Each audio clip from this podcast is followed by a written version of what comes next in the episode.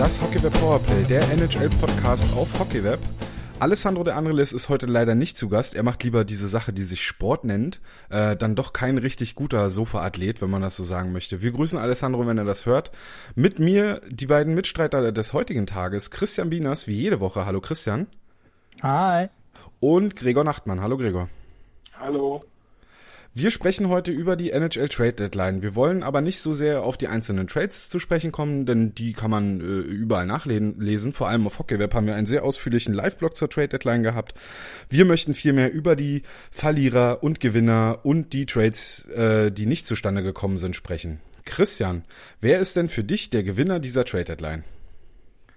Also mein Gewinner der Herzen sozusagen eigentlich ist ähm, Colorado ich finde den Trade zwischen den ähm, Arizona Coyotes und äh, Colorado einfach wunderschön, weil für mich äh, Böttger einfach super nach Colorado passt. Ich finde das einfach, das Team in Colorado ist schon so ein, so ein super cooles, junge Spielertypen sind dort mit, mit äh, Landeskrug und, und wie sie alle heißen. Und da passt meiner Meinung nach der Böttger total gut rein. Das sind alles gestandene junge Spieler, die können und ich glaube, da wächst wirklich was zusammen mit diesem Trade.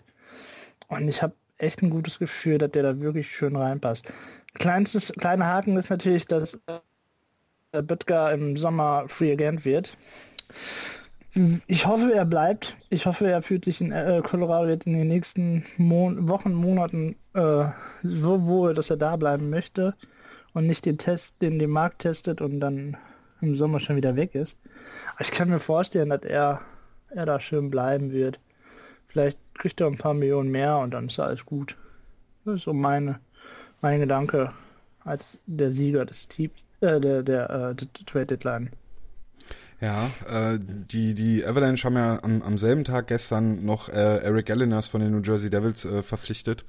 Ähm, auch ein, ein zweiter Trade, der, der zeigt, dass die, dass die Avalanche es zur, jetzt in der Schlussphase der Saison äh, nach oben äh, noch in die Playoffs angreifen wollen. Sie stehen momentan auf dem zweiten Platz der, der äh, Wildcard-Plätze im Westen, äh, haben allerdings nur zwei Punkte Vorsprung auf die Minnesota Wild. Gregor, was ist deine Meinung zu dem, zu dem Böttger-Trade, zu den Colorado Avalanche? Ja, Böttger wurde ja bei vielen Teams hoch gehandelt. Hat ja auch ein, war ja auch einer der großen Spieler der Trade Deadline, wie noch manche andere auch. Aber ich finde, Colorado hat da einen guten Move gemacht. Also die haben sich genau da verstärkt, wo es bei dem ein bisschen noch fehlt. Ähm, ich glaube, der passt auch ganz gut. Der passt einfach gut dahin. Ich glaube auch, ich glaube auch, dass er dort bleiben wird. Ähm, bei Colorado finde ich auf, auf mittelfristige Sicht auch einfach gute Chancen hat, wenn die so weitermachen, wie es da momentan läuft, auch oben mitzuspielen. Vielleicht wird es noch nicht einen Cup reichen in den nächsten vier, fünf Jahren, aber die machen eine gute Arbeit, finde ich bisher. Ja, und äh, Mikkel Böttger wird heute Nacht äh, sein Debüt für die Avalanche feiern im äh, gegen die Minnesota Wild, also direkt das Duell um diese Wildcard, äh, wo beide Teams drum kämpfen, den, den zweiten Wildcard-Platz im, im Westen. Äh, und so wie es aussieht, wird äh, Mikkel Böttger direkt an der Seite von Nathan McKinnon und äh, Gabriel Landeskog spielen, was dann natürlich äh, eine erste Reihe ist, die mit sehr viel Tempo und, und, und sehr viel, sehr viel technischer Finesse daherkommt. Also das wird auf jeden Fall spannend zu sehen sein, was die Avalanche da aufs Eis bringen. Kommen wir zum nächsten Gewinner. Gregor, dein Gewinner der Trade Headline. Mein heimlicher Gewinner sind die Florida Panthers. Und die haben ja dieses Jahr gerade Anfang der Saison schon, ja, man kann schon fast sagen, überrascht. In meinen Augen zumindest. Und haben jetzt hier zur Deadline, finde ich, aus, aus ihren Picks, die sie da abgegeben haben, zwei Drittrunden-Picks und einen Sechstrunden-Pick, Teddy Purcell von Edmonton, Justin Schultz von Edmonton und Jakob Kindle von, von Detroit gemacht. Und finde, die haben sich einfach punktuell perfekt dort verstärkt. Quatsch, Giro, da haben sie ja hauptsächlich Justin Schultz und dann Jodler bekommen. Ja. Die haben sich irgendwie perfekt dort verstärkt, wo es bei denen noch ein bisschen gefehlt hat. Man muss natürlich sagen, dass Luongo wieder ein überragend, wie doch wieder ein überragendes Jahr für die spielt. Was mit Sicherheit auch nicht wenig Anteil daran hat, dass Florida da steht, wo sie stehen. Das war in den letzten Wochen ein bisschen abgerutscht. Aber ich finde, äh, mit, mit Hudler und gerade mit Jakob Kindl, von dem ich persönlich sehr viel halte, haben sie sehr viel richtig gemacht. Da ist dann vielleicht auch, dass sie für Brandon Freebirst einen 6 Pick bekommen haben, nur ein kleiner Wermutstropfen. Ja, der Trade von Brandon Peary an die Anaheim Ducks, der ist dann gestern vonstatten gegangen. Ähm, da haben wir in der äh, Live-Show auf mein Sportradio schon drüber gesprochen, dass ein Sechstrunden-Pick für, für Brandon Peary doch äh, recht billig scheint zumindest. Ähm, ich finde auch der, der, der Trade von Jakob Kindl wahrscheinlich so der Schlüsseltrade, der, der, der vier Trades, beziehungsweise der drei Spieler, die dazukommen. Äh, da ist Jakob Kindl wahrscheinlich so der, der Schlüsselspieler. Äh, Teddy Purcell für einen Drittrunden-Pick, den, den sie verpflichtet haben. Ähm, das ist äh, an sich ein sehr guter Preis, denn, denn Purcell vor einem Monat, bevor Conor McDavid zurückkam bei den Edmonton Oilers, wäre deutlich teurer geworden. Da hat er an der Seite von, von Leon Dreiseitel und Taylor Hall überragende Statistiken äh, aufgewiesen und äh, in der Hinsicht ist, ist Purcell da, glaube ich, äh, noch billig nach Florida gewechselt. Äh, Christian, wie siehst du die, die Verpflichtungen, die die Florida Panthers jetzt in den letzten Tagen getätigt haben? Ja, die wollen wahrscheinlich, also meiner Meinung nach ein bisschen Tiefe reinbringen. Das ist auch ganz gut für mein, äh, für, für, ähm, wer ist da? Mein Liebling, für Jager sein. Der dann vielleicht noch mal ein bisschen, ähm, vom, ein bisschen runtergenommen wird. Ähm, bisschen, vielleicht noch ein bisschen mal geschont wird jetzt auch zum Ende der Saison. Und dann mit die schön angreifen können in während den vielleicht erreichten Playoffs. Und, ähm, Deswegen ist das ganz nett und Teddy Brüssel ist wirklich ein guten. Und wenn die den nochmal vielleicht an irgendeiner Seite reinstecken können, wo der noch da zeigen kann, was er am Anfang der Saison in Edmonton gezeigt hat, dann kann das auch nochmal ein ordentlicher Angriff sein. Ist wirklich gut und zeigt auch nochmal, dass die, dass die Panthers noch nicht am Ende sind von ihrem Weg, den sie gehen wollen. Und ähm, da kann schon was laufen noch, meiner Meinung nach. Die Panthers momentan punktgleich, Entschuldigung Christian, äh, ja. punktgleich in der Atlantic Division auf Platz 1 mit den ähm, Tampa Bay Lightning. Äh, ja, und, und somit, ganz knapp. das ist ein, ein Torunterschied. Äh, die, die Panthers haben plus 25 Tordifferenz, äh, die, die Tampa Bay Lightning plus 24. Tampa natürlich aktuell mit einer, mit einer Siegesserie von sieben Spielen ähm, marschiert dort ganz schön nach oben. Aber ähm, ich glaube auch, die beiden, vor allem Hudler, ähm, Jager und Teddy Purcell, äh, äh, die Verträge laufen alle am Ende des Jahres aus. Ähm, das sind ganz klare Rental-Verträge, sagt man ja so schön. Also jetzt Jager vielleicht nicht, denn er ist schon das ganze Jahr da, aber Hudler und Purcell, also Spieler, wo man schaut, dass man mit denen in diesem Jahr noch, noch das Bestmöglichste erreicht und dann ähm, überlegt man sich nach der Saison, wohin es weitergeht. Ähm, und im Osten, glaube ich, äh, die Konkurrenz ist für, für die Panthers glaube ich, gar nicht so groß, wenn man schaut, dass sie, dass sie auf die dicken Brocken wie Washington oder die Rangers wahrscheinlich erst im, im Conference Final treffen können. Also da schätze ich die Chancen für die Panthers gar nicht so schlecht ein, je nachdem, wie Tampa Bay sich jetzt äh, in den nächsten Wochen zeigt. Was denkt ihr? Gregor? Ich denke, Tampa wird weiter Schritte nach vorne machen. Wir haben sich ja ein bisschen gefangen jetzt über die Saison. Die haben natürlich böse Baustellen gehabt mit, mit diesen ewigen Diskussionen um Stamkos rum. Hat Eisermann dann irgendwann gesagt, nein, Stamkos wird über die Trade Deadline bei uns bleiben. Er hat es auch durchgezogen. Es hätte ja sein können, dass dann ein Angebot kommt, was nicht auszuschlagen ist zur Deadline. Dann haben sie mit Jonathan Druin ja auch irgendwie so eine große Baustelle, der unzufrieden ist, sich auf ja auch immer verletzt war, letzt, die letzten Jahre dann nicht mehr die Leistung gemacht hat, mittlerweile in der AHL spielt, sich dann ein bisschen verstritten mit Eiserman. Aber ich glaube, Tampa kann es auch dieses Jahr wieder weit in den Playoffs bringen. Also Playoff-Kandidat sind es auf jeden Fall. Ich denke nicht, dass sie da noch rausfallen. Auch wenn die Atlantic Division trotzdem ja relativ eng ist. Ähm, aber ich denke gerade aufgrund der Konstellation, dass sie eben auch erst spät auf die großen Brocken treffen können, denke ich, können die es weit bringen. Christian, hast du noch was zur Atlantic Division? Ansonsten würde ich meinen Gewinner der Trade Deadline einfach mal so raushauen. Ja, präsentier den doch mal. Ja, ich, ähm, ich war unschlüssig. Ich habe äh, überlegt und äh, habe am Ende mich zwischen Calgary und äh, Toronto entscheiden müssen. Um, ähm, und die Entscheidung ist mir sehr schwer gefallen. Am Ende habe ich mich für die äh, Toronto Maple Leafs entschieden, als Gewinner der Trade Deadline, beziehungsweise dieser Zeit bis zur Trade Deadline. Ähm, einfach aus dem Grund, dass es dann doch nochmal gezeigt hat, äh, wie ernst es die Maple Leafs mit ihrem Rebuild und diesem Komplettumbau des Teams ähm, meinen. Also wenn man sich das anschaut, äh, welche Spieler die die Maple Leafs in den letzten Wochen verlassen haben, das sind äh, Dion Phaneuf, der raus ist, James Reimer, der raus ist, Daniel Winnick, der weg ist, äh, Sean Mathias, Matt Fratton, Cody Donaghy, der äh, eher ein Prospect noch ist, Jeremy Moran ist weg. Ähm, dann, also da ist so ziemlich nichts mehr übrig geblieben, was irgendwie äh, noch eine eine Riesenerfahrung hat. Äh, die große Erfahrung haben sie sich dann von den Washington Capitals für äh, im, im Tausch für Daniel Winnick geholt und das ist Brooks Like. Ähm, das ist, glaube ich, jetzt so einer der erfahrensten Spieler im, im Kader der, der, der Toronto Maple Leafs. Dazu haben sie tonnenweise Picks. Ich glaube, in den nächsten zwei Jahren haben, haben die Maple Leafs äh, mit den Carolina Hurricanes äh, zusammen, also die Hurricanes und die Leafs haben jeweils 20 Picks oder so in den nächsten äh, zwei Drafts. Und ja, das, äh, in, in, es zeigt einfach, dass dieses komplette ähm, Management-Team der, der Maple Leafs es komplett ernst meint, diesen, diesen Umbau äh, über die, über die Reihe, äh, nee, auf die Reihe zu bekommen und dort dem, dem gesamten Team ein, ein komplett neues äh, Gesicht zu geben. Äh, Gregor, was denkst du über, über das, was die Maple Leafs gemacht haben? Ja, die machen da weiter, wo sie aufgehört haben im letzten Jahr.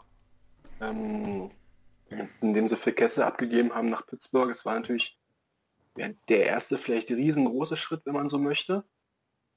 Ähm, du hast schon gesagt, die Maple Leafs haben 20 Picks in den nächsten zwei Jahren und allein dieses Jahr haben sie 12 Picks. Ja, erste bis vierte Runde können sie jeweils zweimal draften. Ähm, da wird sich mittelfristig was aufbauen. Die Frage ist natürlich, ob sie es schaffen, ihre jungen Spieler, William Nylander zum Beispiel, der hat zwar noch drei Jahre Vertrag, aber ob sie den auch, auch über die Zeit hinaus halten können oder ob für den dann irgendwann ein anderes Team interessanter wird, wenn es die Maple Leafs in den drei Jahren nicht schaffen, sich qualitativ zu verbessern. Mit qualitativ meine ich auch irgendwann mal wieder mit in die Playoffs zu spielen. Ähm, ja, ansonsten Brooks du angesprochen, um den tut es mir ein bisschen leid. Er hat elf Jahre zusammen in Washington gespielt, jetzt eine große Chance vielleicht hätte er gehabt, einen Cup zu gewinnen. Jetzt darf er in, in Toronto vielleicht sogar seine Karriere irgendwann beenden. Aber das ist ein anderes Thema. Ich glaube, Toronto macht einen guten Job.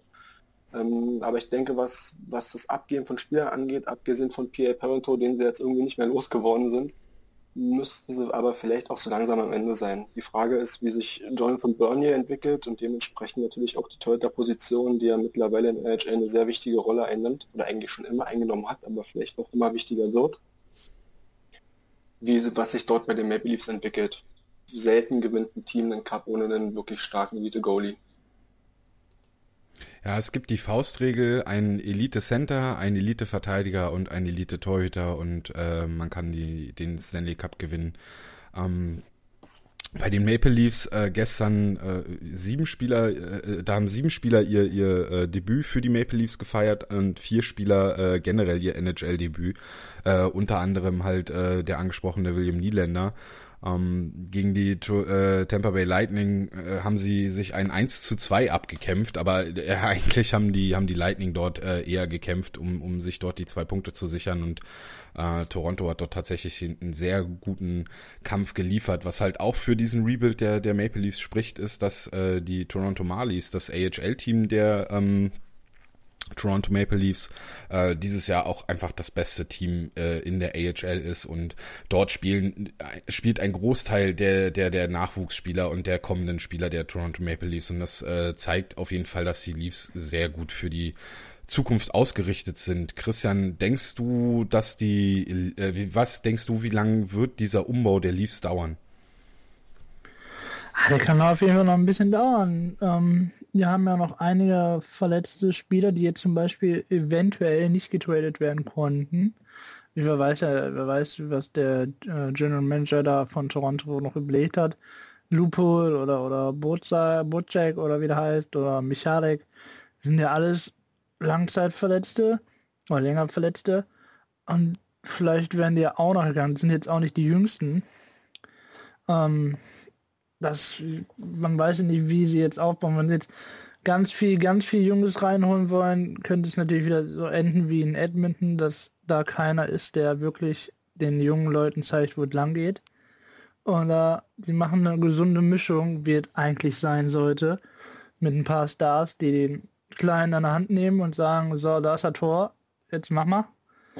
Ähm, aber wenn jetzt zum Beispiel ein Niederländer, ein Niederländer äh, wirklich einschlägt, weil ich auch hoffe, weil ich auch der Meinung bin, dass ein wirklich super Talent ist, dann hoffe ich doch, dass für die Toronto Maple Leafs endlich mal wieder auf bergauf geht. Du hast ja gesagt, die Malis in der, in der AHL sind super und äh, da zeichnet natürlich auch eine, eine äh, NHL-Mannschaft aus, also ein, ein, ein Manager, der dann auch dafür sorgt, dass seine zweite Mannschaft auch top ist. Jetzt musst du natürlich die erste erstmal hinkriegen, aber wenn da alles in den Startlöchern steht, immer her. Ich habe ähm, trotzdem auch überlegt, was die, was, was die damit zwecken wollten, dass sie so viel auch rausgeschmissen haben. Das habe ich mir böswillig gedacht, vielleicht liefern die sich ja jetzt auch ein Rennen mit Edmonton darum, irgendwie wer den nächsten First Round Pick kriegt. Weil Edmonton schmeißt Spieler raus, Toronto schmeißt Spieler raus. Was will man denn damit bezwecken? Ich meine, jetzt mal eben sieben neue Leute in die in die NHL reinholen, macht man jetzt nicht, weil man weil man hier Langeweile hat. Man muss ja irgendwas hinterstecken. Ja gut, drei Spieler waren ja äh, getradete, neue Spieler im Trikot der Maple Leafs und vier Spieler kamen, haben ihr NHL-Debüt, also ihr allererstes NHL-Spiel äh, gespielt. Und die sollen ja, auch, äh, die vier sollen auch zeitnah wieder runtergehen in die AHL und dort Playoffs spielen. Also das war wohl so mehr so ein Ding. Wir wollen mal sehen, wie stark die tatsächlich sind. Und okay, wir wissen doch, wir wissen doch alle, dass Edmonton am Ende die Lotterie wieder gewinnt. ja, na, hoffentlich. Das ist äh, wie beim Fußball, ne? Äh, am Ende gewinnt immer Deutschland und bei, beim Draft ist halt am Ende gewinnt immer Edmonton. Ja. Und dann geht wieder ein Center nach Edmonton, noch ein Stürmer und dann haben sie immer noch keine Verteidigung und ich habe ich hab mir auch schon, die haben ja äh, über, die, über den Waiver haben die ja zwei Spieler geholt. Da habe ich mir die angeguckt und dachte, warum? Die haben sich einen Stürmer geholt, 30 Jahre alt, äh, fünf Tore, fünf Assists in 44 Spielen. Wow, ja, was will ich damit? Ja, was will ich damit, verdammt? Er ist ne? verdammt gut äh, in, einer, in einer Rolle dritte, vierte Reihe. Äh, geh mal raus oh, und kämpf mal darum, dass wir kein Gegentor bekommen. Ja, dann holen sie auch noch einen Maroon. Also, ich meine, wie viel wollen sie sich jetzt äh, auf die Schiene begeben? Wollen sie jetzt verprügeln alle? wenn, man, wenn, wenn er zu viel Tor schießt, dann verprügeln wir euch alle einfach. Ja, du ja, weißt ja, wer da jetzt der Manager ist, ne? Ehemalige Boston Bruins Manager. Da steht man auf Faustkämpfe. Kann ja der, der Georg was zu sagen. Das wissen die über ähm, kommen wir zu den zu den Verlierern der der Trade Deadline. Ähm, Christian war es gerade dran. äh, deswegen frage ich frage ich Gregor als erstes. Äh, Gregor, was was ist für dich so der der Verlierer der Trade Deadline? Ein fester Verlierer der Trade Deadline. Das finde ich schwer zu sagen. Hm. Für mich sind es die Boston Bruins. Ähm, weil aber auch die, die Situation in Boston schwierig ist. Also eigentlich haben sie zu viele Baustellen, die man in einer, in einer Deadline nicht lösen kann, weil ihnen dafür auch einfach das Material fehlt. Also zum einen haben sie nicht die Möglichkeit, die Picks abzugeben, wenn man dann das Team deutlich verstärken möchte. Und jetzt hat man es im Rahmen von John Michael Lyles und die Stepniak versucht. Ähm, aber in Boston gibt es zu viele Baustellen. Also die unerfahrene und inkonstante Defensive hätte deutlich mehr verstärkt werden müssen als Michael Leitz. Da hat man sich einen linkschießenden 35-jährigen Verteidiger geholt. Wirklich gebraucht hätte man einen Top 2 oder mindestens Top 4 Verteidiger, der rechts schießt, den man an die Seite von Sedino Schara stellen kann. Der auf, vielleicht auch aufgrund seines Alters eben auch langsam abbaut. Man sieht halt auch auf dem Eis die Leistung. Der Kopf scheint nicht mehr so schnell zu sein oder die Beine können nicht mehr so schnell übersetzen, was der Kopf ihm, ihm sagt. Ähm, dementsprechend, also in der Verteidigung hätte man wenigstens einen Top-4-Verteidiger holen müssen, der rechts schießt.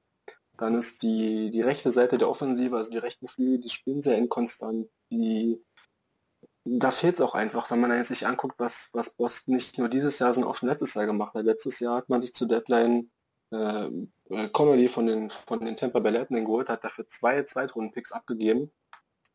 Wenn man sich die Reihe anguckt, in der Connolly dieses Jahr überwiegend gespielt hat, zusammen mit Patrice Bergeron und, und Bert Marchand, meinem besten Freund, dann und sich auch die Form anguckt, die, die die beiden zusammen gerade so ab der Hälfte der bisher gespielten Saison hatten, dann muss man da eigentlich nur dafür sorgen, dass man nicht im Weg steht. Das schafft Connolly nicht. Dementsprechend war er auch, also hat er bisher die Leistung nicht gebracht. Und Boston hat es einfach nicht geschafft, eine Entscheidung zu treffen. Die Entscheidung, all in zu gehen, haben sie nicht getroffen, weil dann hätte man vielleicht auch einen Louis Erickson doch getradet für noch mehr und hätte noch Picks damit dafür abgegeben.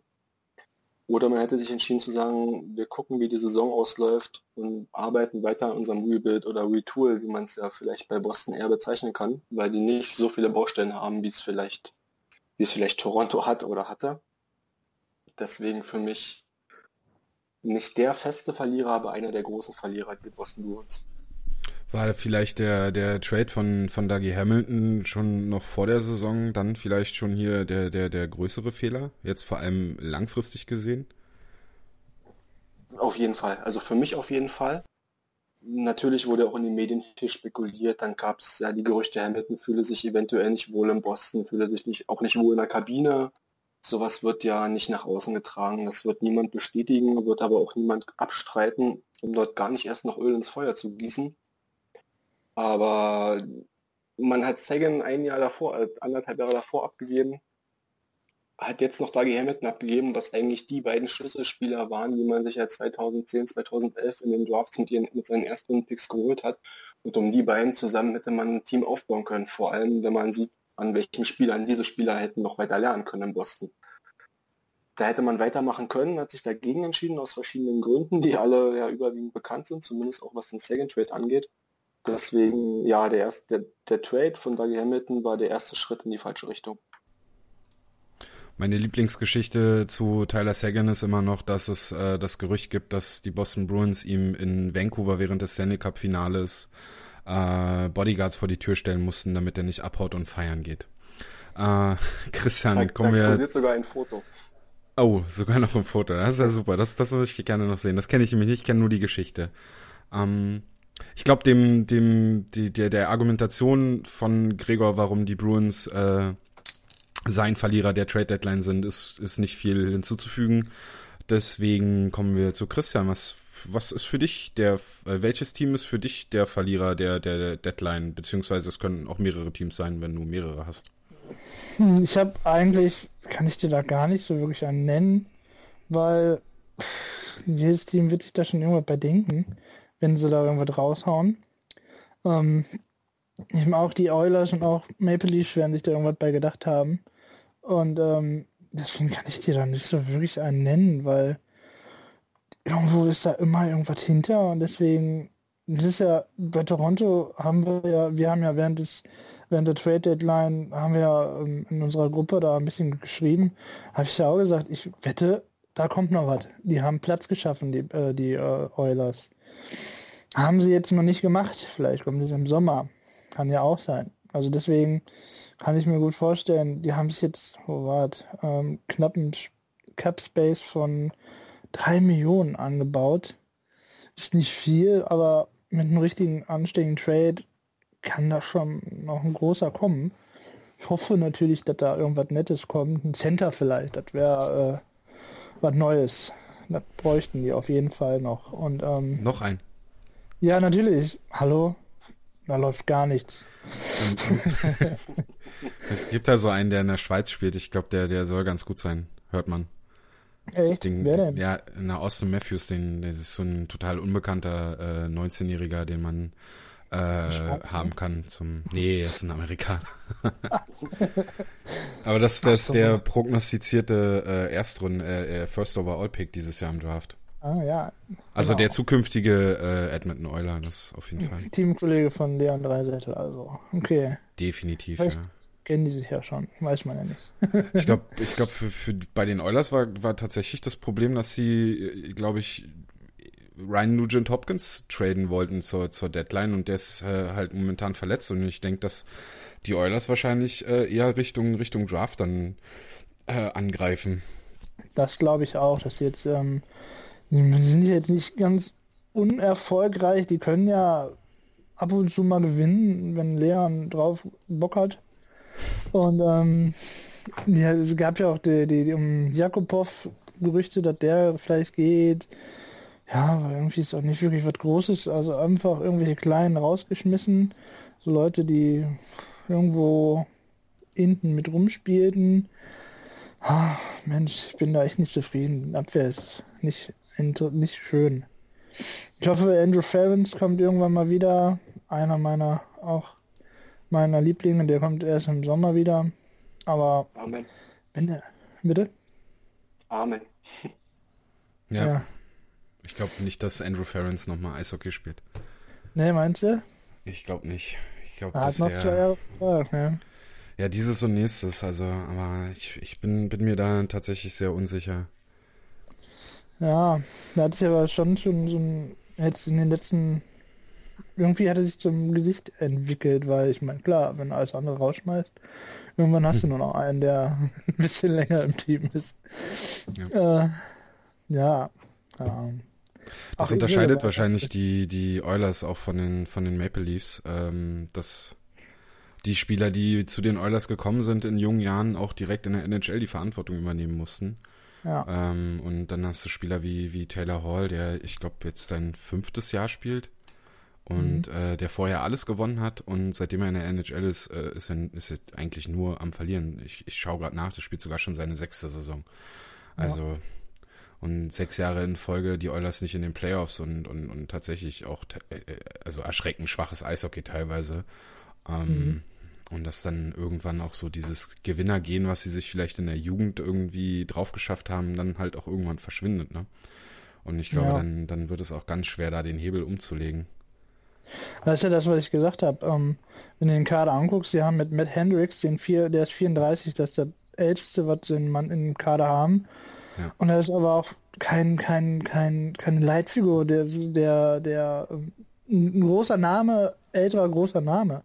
Ich glaube, wenn du da, ich sag jetzt mal doof, den Jager noch zwischenpacken würdest, der könnte die, das, so junge Burschen wie Hall und, und Ebele und äh, einfach noch mal ein bisschen mehr anleiten. Weißt du, der könnte vielleicht noch mal den einen Kniff sagen oder der könnte dieses Erfolgsgehen damit reinbringen oder so.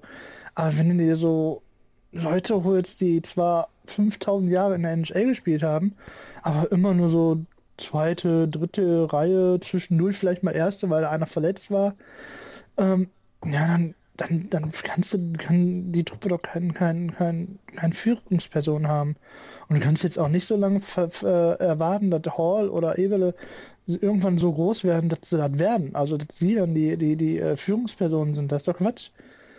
Die müssen ja irgendwas erkennen, irgendwann mal. Die müssen ja irgendwann mal Führungsperson äh, irgendwie wohin führen können. Im Moment können sie nur einen Tabellenkeller führen. Und dafür brauchst du keine Leute. Es gab gestern den, den lustigen Tweet, äh, wo es hieß, dass ähm, die Oilers-Fans daran erinnert werden müssen, dass äh, nicht der First Overall Pick die Meisterschaft der NHL ist. Ja. Ähm, aber das war eine gute Überleitung, äh, was mir, was mir dabei eingefallen ist, noch ähm, so eine kleine, äh, noch so, so, so ein winziger, ganz kleiner äh, Gewinner im- in meinen Augen äh, der Trade Deadline. Äh, ein, ein Verteidiger aus Deutschland, den wir hier auch schon mal angesprochen hatten, äh, Christian Ehrhoff, ähm, der zu den zu den Chicago Blackhawks getradet wurde und jetzt dann tatsächlich doch nochmal ähm, im Herbst seiner Karriere die Chance auf einen Stanley Cup bekommt. Also das äh, freut mich tatsächlich sehr. Ähm, warum es eine gute Überleitung ist, denn äh, wir, wir hatten ja gesagt, dass er eventuell auch zu den Oilers passen würde, ähm, wo es halt in der Verteidigung an Erfahrung und, und an guten Spielern tatsächlich fehlt, wo, wo ich gesagt oder Christian damals gesagt hatte, ähm, dass hier ein Christian Ehrhoff in die, an die blaue Linie der Oilers ganz gut passen würde. Ähm, wollt ihr meinen Verlierer der Trade Deadline hören? Oh ja. Natürlich. Ja ähm, das ist, äh, super Moderator Tom. Äh, mein Verlierer der, der, der Trade Deadline sind äh, die, die Vancouver Canucks. Aha. Ähm, zum einen, äh, weil ich es traurig finde als äh, Canucks-Fan, dass dieses Team sich seit Jahren einfach nicht im, im Klaren darüber ist, was es sein möchte. Ist es ein Playoff-Team? Ist es ein Meisterschaftskandidat? Ist es ein Team, was vielleicht um die Playoffs kämpft, aber wo es auch nicht schlimm ist, wenn sie dran vorbeischrammen, sowas wie Carolina oder so oder New Jersey dieses Jahr. Ähm, oder ist es ein Team, was umgebaut werden muss und komplett umgebaut werden muss? Und ähm, zur Trade Deadline war eigentlich klar, die Verträge von Verteidiger Dan Hemuse und Radim Vibrada laufen aus. Und äh, wenn man beide Spieler abgeben kann und dafür vielleicht äh, einen jungen Spieler zurückbekommt oder einen guten Draftpick, dann ähm, kann man hier einen ganz guten Deal machen. Und äh, gerade Dan Hemuse war ein Name, der dann immer wieder auftauchte gestern im, im Laufe des Tages äh, und am Ende nicht getradet wurde. Ähm, wo dann im Nachhinein ähm, das, das erste, was rauskam, war dann, dass Hemius eine Liste von Spielern hatte. Also Hemius hat eine komplette No-Trade-Clause, das heißt, er bestimmt, zu welchem Team er wechseln wollen würde. Und das waren im Westen nur Chicago und Dallas. Und vor allem die Dallas Stars haben, haben ein wohl sehr gutes Angebot gemacht, äh, laut Gerüchten ein besseres Angebot als das, was äh, Dallas äh, dann tatsächlich den Calgary Flames, Flames unterbreitet hat für Chris Russell, der ähm, für äh, Iri Yukipaka, mein Lieblingsname in der NHL, äh, Brad Pollock und einen Zweitrunden-Pick, der zu einem Erstrunden-Pick wird, wenn die Dallas Stars in das äh, Stanley Cup, äh, in, den, in die Conference Finals einziehen. Ähm, das Angebot haben die Calgary Flames angenommen für Chris Russell und Vancouver hat angeblich ein besseres Angebot von den Dallas Stars bekommen. Also wahrscheinlich einen besseren Nachwuchsspieler oder vielleicht sogar direkt den First-Round-Pick von den Dallas Stars. So. Warum mich gerade diese Situation so aufregt, ähm, der Trade ist natürlich nicht zustande gekommen. Ähm, und äh, im Laufe des heutigen Tages ist dann rausgekommen, dass die Eigentümer der Vancouver Canucks dort den Riegel vorgeschoben haben. Das ist die Eigentümer der Vancouver Canucks, das ist die Familie Aquilini. Und äh, Francis Aquilini hat vor fünf Jahren ähm, die wollte vor fünf Jahren die Dallas Stars kaufen und äh, wurde dann vom jetzigen Eigentümer der Dallas Stars äh, quasi ausgeboten. Und äh, es gibt das Gerücht, dass die Aquilinis den Trade von Hemius nach Dallas nicht äh, den Trade abgelehnt haben aus halt diesen persönlichen Gründen, weil dort keine Verhandlungen stattfinden sollte. Und wenn das tatsächlich wahr ist, dann, dann finde ich das sehr, sehr, sehr, sehr dumm. Und äh, für Radim Vibrada gab es tatsächlich keine, keine Angebote. Und insofern stehen die Vancouver Canucks am Ende der Trade Deadline ohne einen tatsächlichen Trade. Sie haben sogar eines ihrer besten Talente noch ein, wenige Tage vor der Deadline abgegeben mit äh, Hunter Shinkaruk an die äh, Calgary Flames und ja, mit Vancouver geht's bergab und irgendwie hat dort keiner so wirklich eine Ahnung, wie man das Schiff äh, wieder rumreißen soll und wieder auf die äh, wieder auf die Siegerstraße äh, leiten soll. Ich meine, es sind nur fünf Jahre, es ist nur fünf Jahre her, als Vancouver das beste äh, Team der, der NHL war. Und es ist einfach schlimm, was dort in den letzten Jahren passiert ist. So. ja, da haben Für wir auch schon mal. Entschuldigung. Für mich war ein ja, kein Problem. Für mich war in Vancouver eigentlich der erste Schritt zurück, als man sich entschieden hat, Henrik und Dennis Sedin nochmal vier Jahre sieben Millionen Dollar zu geben. ähm, das war, also über die Qualität dieser Bandspieler lässt sich absolut nicht streiten. Zumal die auch mhm. halt logischerweise beide in einer Reihe spielen und man daneben eigentlich bloß noch aufpassen muss, dass man nicht im Weg steht und vielleicht mal die Scheibe übers leere Tor drückt. Allerdings war in 2012 ja vielleicht auch schon abzusehen, dass es doch etwas weiter bergab geht. Vielleicht hat man damals schon die falsche Entscheidung getroffen. Mhm. Man hat damals auf jeden Fall ähm, die falsche Entscheidung getroffen, dass man äh, sich nicht dazu entschieden hat, äh, hier und da schon das Team umzubauen. Man hat halt die falschen Schlüsse aus der Finalniederlage gegen die Bruins gezogen und wollte sein Team plötzlich ähm, nach dem Bruins-Model umbauen und, und, und härter und größer und, und, und stärker werden, an, anstatt sich einfach darauf zu besinnen, dass man äh, in der Finalserie einfach ähm, vom Kopf her nicht bereit war, dass man, dass man den zugelassen hat, dass die Bruins ähm, mit ihrer Art und Weise, wie sie in die Spiele gegangen sind, in die Köpfe der Spieler gekommen sind und dadurch halt die Serie entschieden haben. Ich meine, Gregor, du wirst, wir beide äh, kennen uns ja schon recht lang und ähm, du bist halt Bruins-Fan und damals die Serie war auch sehr schlimm für unsere Freundschaft. Ja. ähm, und Äh, du wirst mir aber trotzdem, glaube ich, zustimmen, wenn, wenn ich sage, dass, dass Vancouver das, das bessere Team in, in dieser Saison war und Boston halt einfach das clevere Team am Ende und, und dadurch den Stanley Cup geholt hat. Definitiv, definitiv. Natürlich war Vancouver das bessere Team. Manchmal ist es halt auch Sport, wo es, wo das bessere Team nicht gewinnt. Für mich war es damals natürlich ein sehr schöner Moment. Ähm, ähm, ja, es ist, es ist nun mal so, ich glaube, du hast es angesprochen. Das Problem ist, dass man auf einmal was werden wollte, was man nicht war. Oder was man nicht, was man auch nicht sein musste. Vancouver war gut, so wie sie waren. Man hätte vielleicht die ein oder andere Stellschraube bloß, bloß drehen müssen, aber stattdessen hat man auf einmal das ganze Team umgeworfen. Ähm, ein Jahr später, glaube ich, war es, wenn ich mich richtig erinnere, John Tortorella verpflichtet, der nun vielleicht nicht wirklich zu dieser sehr erfolgreichen Spielweise der Vancouver Canucks gepasst hat und der hat dann auch damit weiter umgeworfen. Es war sogar noch ein bisschen schlimmer. Also es war 2012 sogar noch mal President's Trophy in der, in der ersten Runde gegen die San Jose Sharks in vier Spielen ausgeschieden. Nee, LA, LA Kings, glaube ich. Ist egal. Ähm, dann hat man Lo, äh, Corey Schneider getradet, jetzt mittlerweile einer der Versiner Kandidaten bei den bei den New Jersey Devils. Dann hat man ein Jahr später äh, Roberto Luongo getradet, der jetzt auch wieder äh, eine überragende Saison spielt. Man hat dann quasi zwei absolute Top-Torhüter innerhalb von von knapp einem Jahr abgegeben. Ähm, und äh, ja gut, aus Bo, äh, äh, im Schneider-Trade kam Bo Horvath nach Vancouver, das ist ganz, ganz, ganz gut geworden, aber ähm, das, was man für, für, für Luongo bekommen hat, das war halt ein, ein Sack Reis oder ein Sack Puck, sagen wir es mal so, um beim Eishockey zu bleiben. Ähm, wir wollen aber gar nicht so weit abschweifen. Für mich die Vancouver Canucks einer der Ver Verlierer der, der, der Trade Deadline, weil sie halt einfach nicht ähm, den Weg einschlagen, der eventuell wieder zu Erfolg führen könnte. Wahrscheinlich wird auch der tatsächliche Umbau der, der Canucks erst vonstatten gehen können, wenn die Sedins ihre Karriere beenden. Ähm, kommen wir zu Trades, die nicht stattgefunden haben. Beziehungsweise Trades, die lange in der Schwebe waren, wo man, wo man viele Gerüchte gelesen hat, wie eben auch angesprochen, Dan Hamius beispielsweise, ähm, die dann am Ende nicht passiert sind. Christian, fällt dir da spontan einer ein? Klar, äh, hier der Druin von, von Tampa Bay.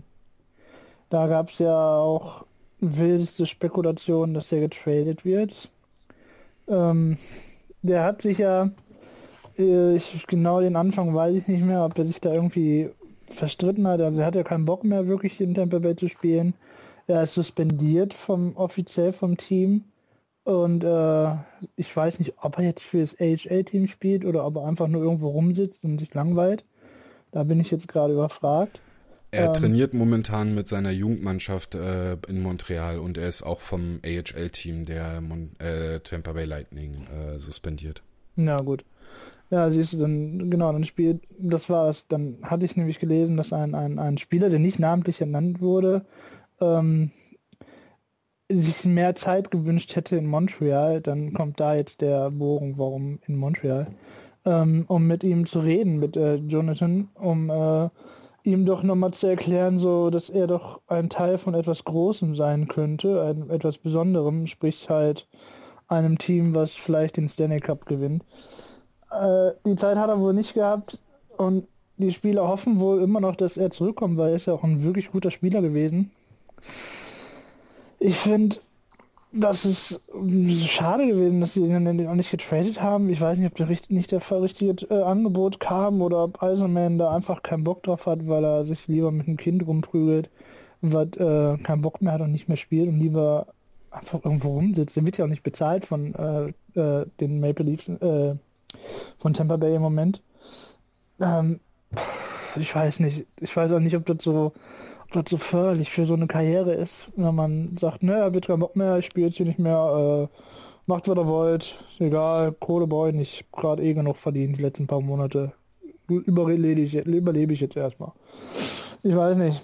Ähm, trotzdem schade, ich hätte den auch ganz gern woanders gesehen, nicht, nicht Edmonton. Ich sage jetzt nicht wieder Edmonton.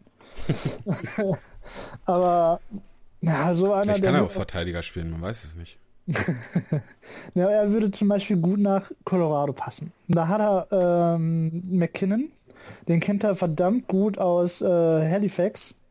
Die haben dann eine extrem schöne Reihe gehabt zusammen. Die haben, ich glaube auch allein wegen den beiden die ganzen Erfolge damals gefeiert. Ja, ist nicht zustande gekommen. Ich hoffe auf den Sommer. Vielleicht geht er doch noch nach Toronto, äh, Colorado.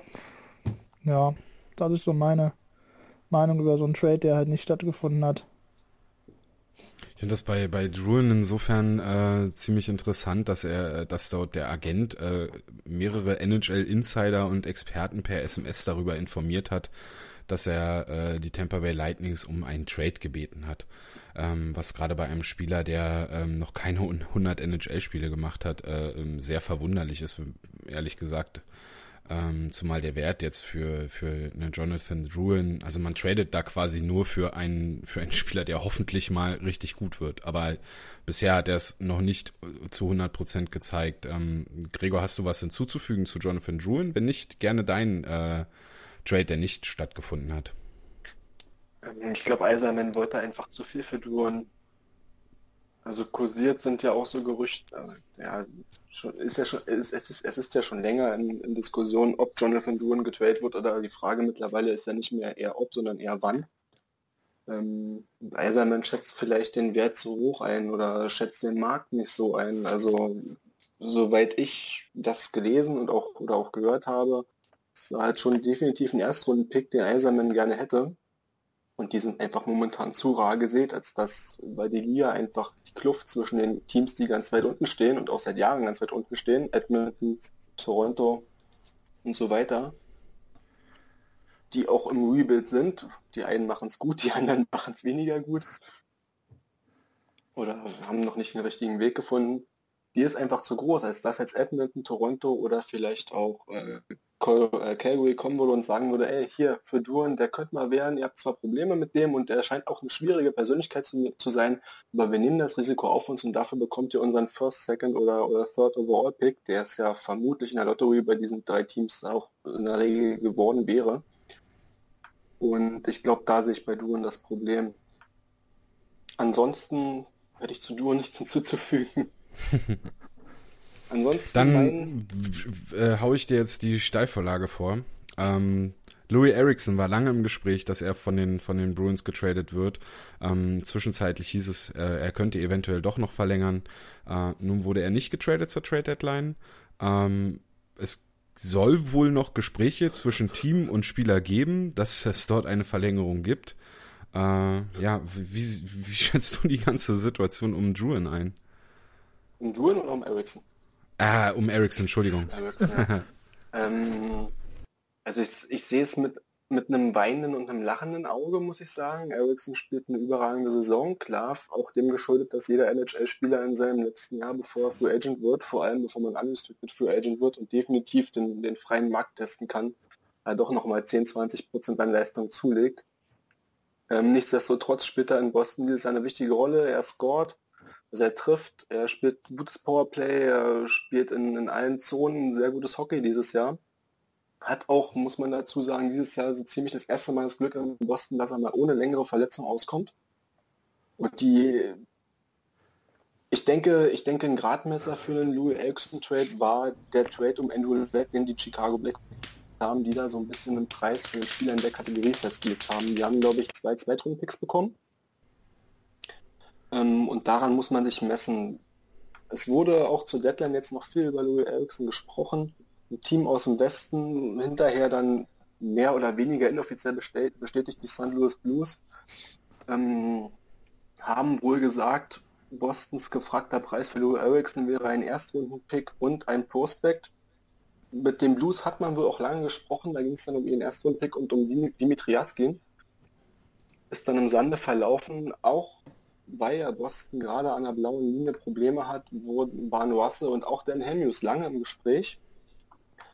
Jetzt hat man Ericsson behalten und jetzt muss man sich, je nachdem wie die Saison für Boston ausgeht, stark überlegen, ob man Ericsson selber zum Rental macht. Bedeutet also, ob man ihn nach der Saison für umsonst ziehen lässt oder ob man da doch noch Möglichkeiten findet, mit ihm zu verlängern, wenn man es denn möchte. Man darf nicht vergessen, Ericsson ist 31 Jahre alt. Es wird wahrscheinlich sein letzter großer NHL-Vertrag werden, den er bekommt. Im Raum stehen da wohl fünf Jahre, die er gerne nochmal Vertrag hätte und um die sechs bis sechseinhalb Millionen pro Jahr, was sich ein Team wie Boston eigentlich mit ihrer aktuellen Vertragssituation in den nächsten zwei Jahren nicht leisten kann. und man nähert sich wohl an. Ich denke, der Ausgang der Saison bei den Boston Bruins wird entscheidend dafür sein, ob Ericsson noch einen Vertrag unterschreibt oder ob man sich noch einigen kann oder ob man Ericsson selber als Rente jetzt behalten hat und ihn dann nach der Saison im Hinblick auf die Zukunft abgeben wird. Ich könnte mir tatsächlich auch gut vorstellen, dass die Bruins hier zumindest bei den, bei den St. Louis Blues nach Kevin Shattenkirk, gefragt haben. Der schießt rechts, äh, ja. ist ein Verteidiger, der, der ein sehr gutes Resümee hat, äh, der auch an sich genau das wäre, was, was die Bruins wahrscheinlich äh, gebraucht hätten, zumal er noch äh, diese und die nächste Saison zu einem sehr, sehr guten Vertrag mit 4,2 Millionen äh, bei den Blues äh, unter Vertrag steht so. Das wollte ich ja, sagen. Definitiv. Shattenkirk wäre auch, hätte ich auch gerne in Boston gesehen, weil er auch äh, von seiner Spielweise ganz gut dahin passt. Er ergänzt die, er spielt einen relativ guten ersten Pass, bringt aber auch die Physis mit, die man in Boston braucht. Ähm, ähm, ich habe es ja eingangs erwähnt, als ich, als ich äh, darüber sprach, warum Boston für mich der Verlierer der Trade Deadline ist. Ja, das sind am Ende zu viele Baustellen. Verbessert man sich jetzt zur Deadline in der Defensive, muss man halt in der Offensive zu viel abgeben, als dass es dann vielleicht auch nicht mehr reicht. Gerade auf der rechten Seite, sage ich ja, sind sie sehr schwach besetzt oder einfach, ja nicht schwach besetzt, aber sehr unkonstant dieses Jahr von den Leistungen. Und das war eben die verzwickte Situation. Ich hätte Shattenkirk gerne in Boston gesehen, weil ich denke, dass man dass man da auch den, den Mann hätte für sich noch für die nächsten Jahre ranziehen können, der da die Verteidigung leitet. Weil in Boston momentan kein junger Spieler vorhanden ist, auch kein Tory Cook, den sehe ich einfach nicht als, als Top-2-Verteidiger, der dort die Züge in die Hand nimmt und 30 Minuten Eiszeit eines Zdeno Chara übernimmt. Ich glaube, damit haben wir die äh, Trade Deadline äh, sehr gut abgehakt, sehr gut analysiert. Vor allem, äh, wenn ihr mehr über einzelne Trades äh, lesen wollt, dann, dann schaut auf HockeyWeb äh, unter der Kategorie äh, NHL äh, findet ihr nochmal den kompletten Live-Blog. Auch dort ist nochmal äh, die Live-Show mit Meinsportradio zur Trade Deadline äh, verlinkt. Ähm, zum Abschluss möchte ich euch noch ein Zitat von äh, Steve Dangle von, von, von Twitter mitgeben. Ich habe das ganze Leben an die Toronto Maple Leafs geglaubt. Das wenigste, was du machen kannst, ist an dich selbst zu glauben. Und damit möchte ich mich äh, bei Gregor Nachtmann, unserem Gast, bedanken und Christian Binas. Und äh, ich hoffe, wir hören uns in der nächsten Woche wieder. Lasst uns ein Abo bei iTunes da. Ähm, äh, bewertet uns bei, bei iTunes und äh, auch bei Soundcloud könnt ihr uns folgen. Und wir hören uns wieder. Das war das Hockey Powerplay. Bis zum nächsten Mal.